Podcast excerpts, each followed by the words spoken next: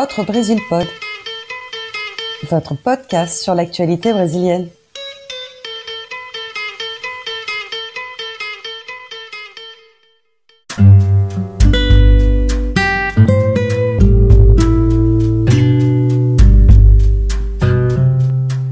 Salut tout le monde, je suis Karina Duarte et je vous souhaite la bienvenue à ce premier épisode d'Autre Brésil Pod. Aujourd'hui, on va commencer par un épisode intitulé Lula Libre, qui est en réalité la rediffusion d'un webinaire réalisé en mars 2021 avec la juriste et professeure Carol Proner et animé par Erika Campelo, co-présidente d'Autre Brésil. Nous avons gardé quelques extraits de cette intervention. Depuis mars, beaucoup de choses ont changé dans les scénarios politiques brésiliens. Pour vous mettre à jour, rendez-vous à autrebrésil.net ou sur l'Observatoire de la démocratie brésilienne.org. En attendant, bonne écoute.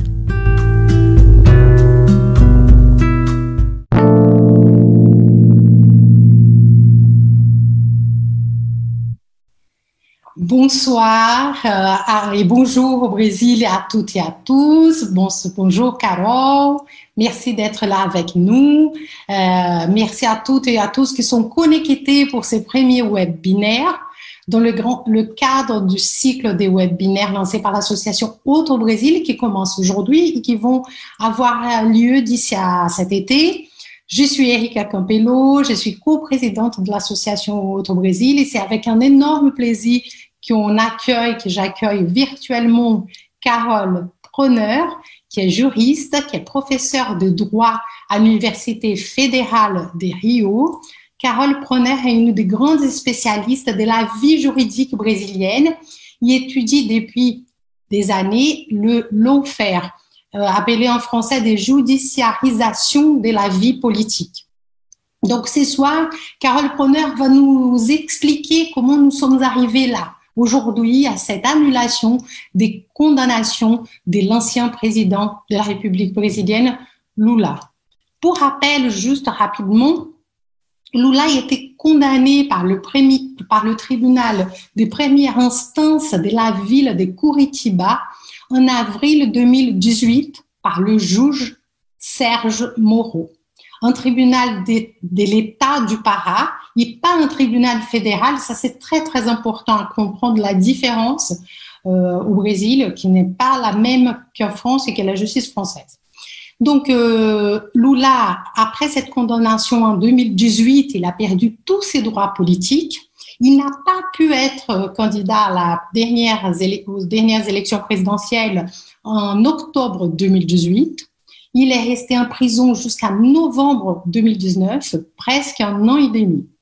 Pour lancer ces débuts de débat, je voudrais poser trois questions que nous avons euh, écrites avec l'équipe d'Auto-Brésil pour donner un peu le ton de, cet échange ce soir. Donc, la première consiste, euh, cette annulation des condamnations n'est-elle pas une stratégie déguisée? On a beaucoup lu ça dans la presse brésilienne du juge Faquin pour sauver le juge Serge Moreau, suspecté de ne pas avoir été impartiel lors du procès de Lula, parce qu'à la suite, il est devenu ministre de la Justice de Jair Bolsonaro.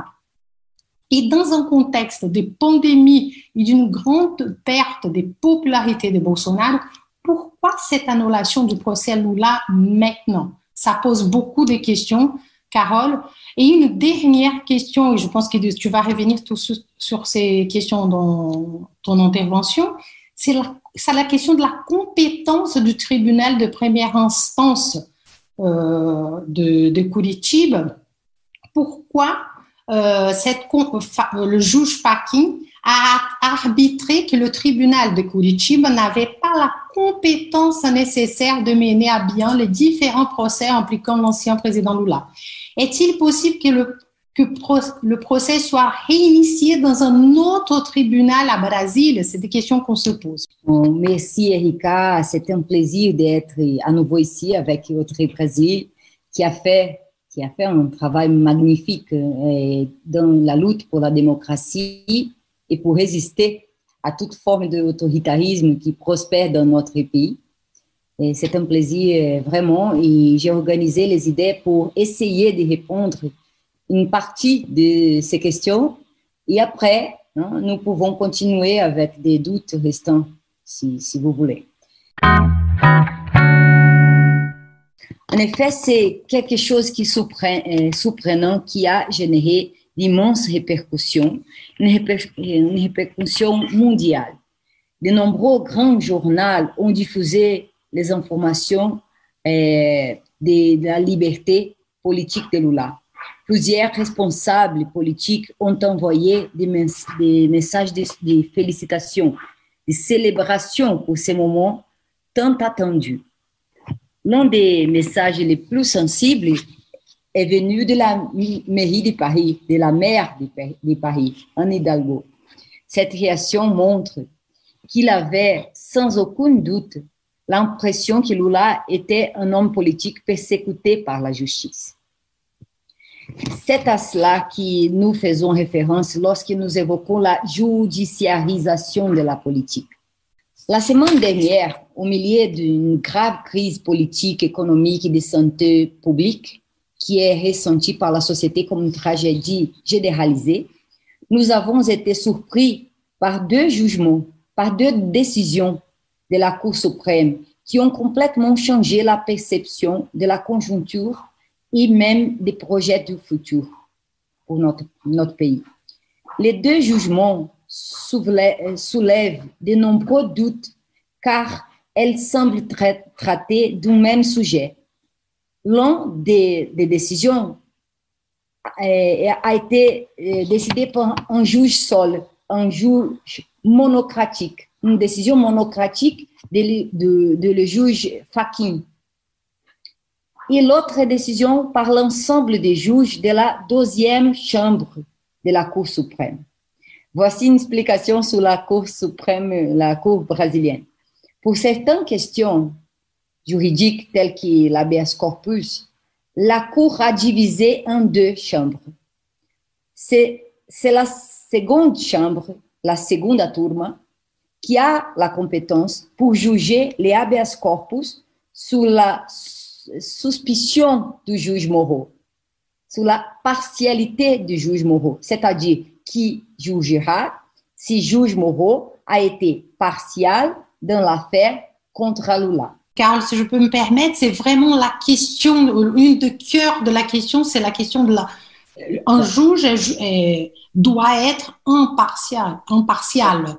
Et là, cette question n'est pas tout à fait, ouais, en étant ministre de Bolsonaro juste après, il a servi l'intérêt de, de la partie qui a bénéficié de la prison de Lula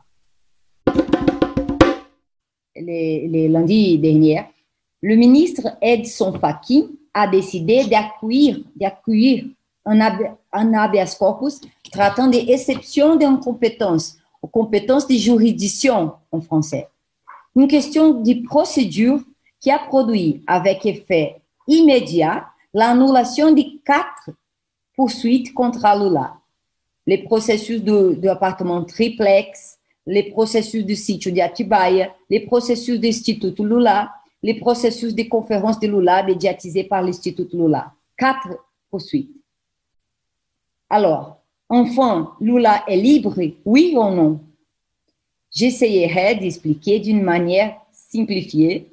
Les juges de la Cour, Fakin, a déclaré la nullité de toutes les affaires et les a renvoyées une nouvelle juridiction, à la juridiction de Brasilia, pour qu'un pour qu'un nouveau juge recommence les processus, les procès à zéro, à partir de zéro. Avec cette décision qui a des effets immédiats, Lula a immédiatement recouvré ses droits politiques. Lula a récupéré ses droits politiques.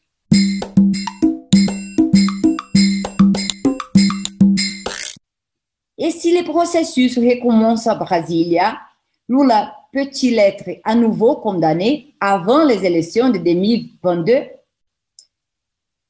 Ma réponse, pratiquement impossible, puisque la condamnation de Lula a été possible grâce à une farce, à une fraude légale impliquant un juge des procureurs immédiats. Pourquoi les juges Fakin, qui a toujours défendu les juges Serge Moreau et l'opération Lava Jato, il est célèbre pour protéger l'opération Lava Jato, décide-t-il maintenant de prendre une décision aussi abrupte, une décision qui a profité énormément Lula. Revenons au deuxième processus, la deuxième décision.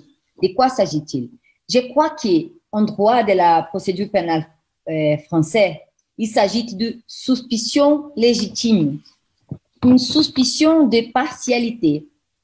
En effet, le juge Serge Moreau a commis de nombreux actes de procédures qui démontrent qu'il avait, depuis le début du processus, la volonté de condamnation, la volonté condamnatoire.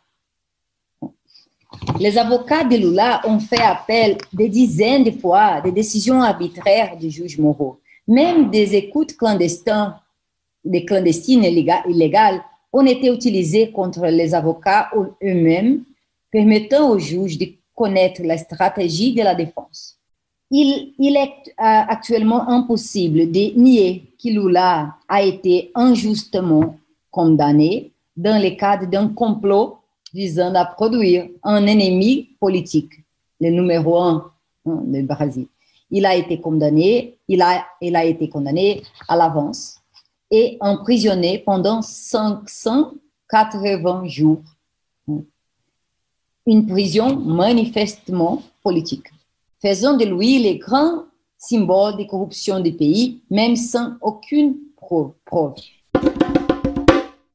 La décision de Fakin ne traite, que des aspects de régularité procédurale, mais elle évite, ça c'est la question, ça c'est la réponse par, par, la, question que, que tu m'avais euh, posée. Elle évite de discuter l'engagement du juge Moreau. À son tour, la décision de la deuxième chambre est plus importante car elle traite d'une condition de validité d'ensemble du processus. Avec la suspicion de Moreau, l'ensemble du processus est nul, comme s'il n'avait jamais existé. Bref, tout semble indiquer que le, ministre Fakin a agi à l'avance pour empêcher que le juge Sergio Moro et la Lava Jato d'être jugé. Hein? Les juges et l'opération d'être jugé pour les, les, ministres, les juges de la Cour suprême, pour éviter que toute l'opération Lava Jato ne soit démasquée. La décision semble avoir été une offre d'échange. La liberté de Lula en échange de n'est pas, n'est plus attaquer Lava Jato. Cela signifie notre démoralisation totale en tant que système de justice aussi.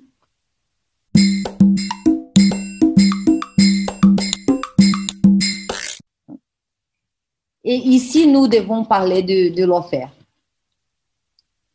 Il est l'offert, la, la, conjonction de, de, mots warfare plus euh, law, hein, euh, la, guerre par les, droits, en tant que technique de guerre légale, a été précisément décrit par le général américain Charles Dunlap comme une méthode de guerre non conventionnelle par laquelle la loi est utilisée comme un moyen d'atteindre un objectif militaire.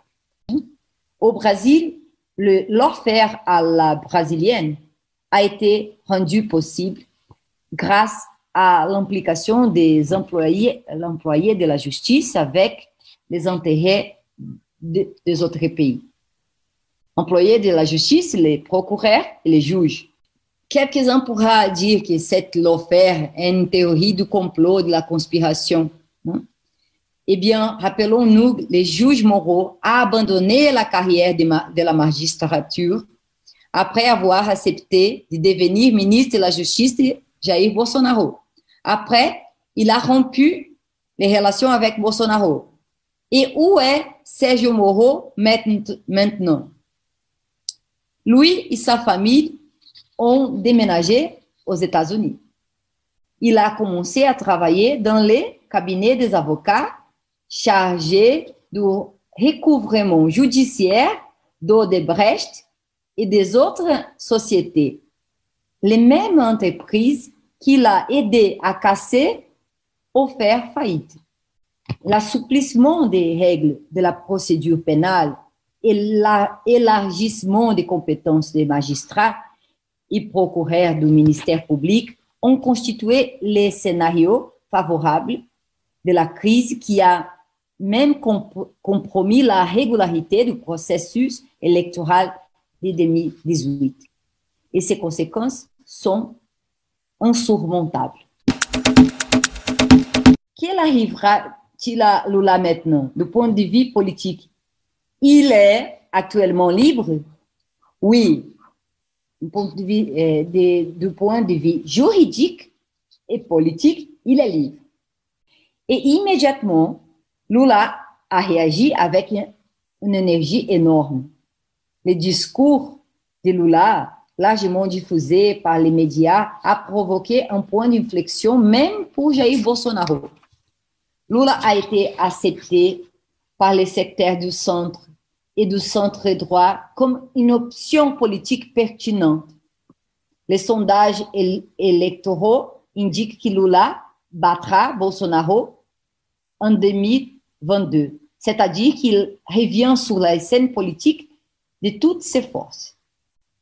Les contrastes de Lula avec Jair Bolsonaro contribuent, contribuent également à le protéger d'un nouveau processus politique d'un nouveau procès politique. Plus Lula apparaît fort, plus il est en sécurité. Les mouvements sociaux et populaires considèrent aussi que c'est un grand moment de réaction politique. Pour profiter de ces moments, pour restructurer la lutte vers un projet de société après la longue période de destruction des conquêtes démocratiques. Depuis la destitution de Dilma, depuis les gouvernements de Michel Temer, de Bolsonaro, etc.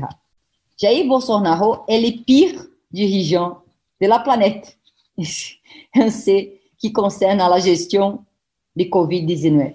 Nous approchons actuellement à 300 000 morts.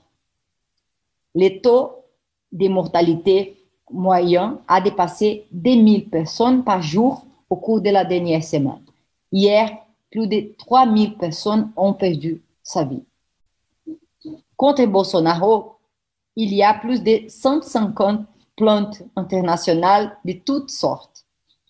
À la Cour pénale internationale, il y a cinq plaintes et l'une d'entre elles a été euh, acceptée, hein, prospère.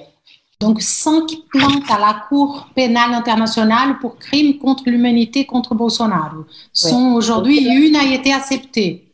Il y a euh, en, interne 70 euh, demandes de destitution, de euh, pedidos d'impeachment contre Bolsonaro. Maintenant, il y a aussi plusieurs demandes d'interdiction en raison de problèmes mentaux. Face à cette situation désespérée, la reprise du droit politique de Lula apparaît comme une grande nouveauté. C'est aussi un grand espoir de retrouver une certaine institutionnalité dans le pays. Je crois que nous pouvons célébrer. Lula est libre, mais il faut savoir toute la vérité parce que la situation peut changer.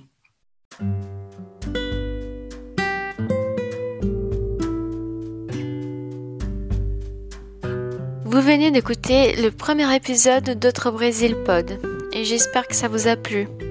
Si vous souhaitez regarder une version plus longue de cette intervention, je vous donne rendez-vous sur la chaîne YouTube d'Autre Brésil ou bien sur notre page Facebook. Euh, Carole et Erika évoquent euh, dans les cadres de ce webinaire d'autres questions, notamment les rôles des médias dans les cas de Lula, les rôles des évangélistes brésiliens euh, la possibilité de créer un front de gauche autour de la figure de Lula ou encore des questions liées aux violences policières au Brésil. Pour euh, poursuivre les décryptages de l'actualité brésilienne en français, on se retrouve donc sur autrebrésil.net. À bientôt.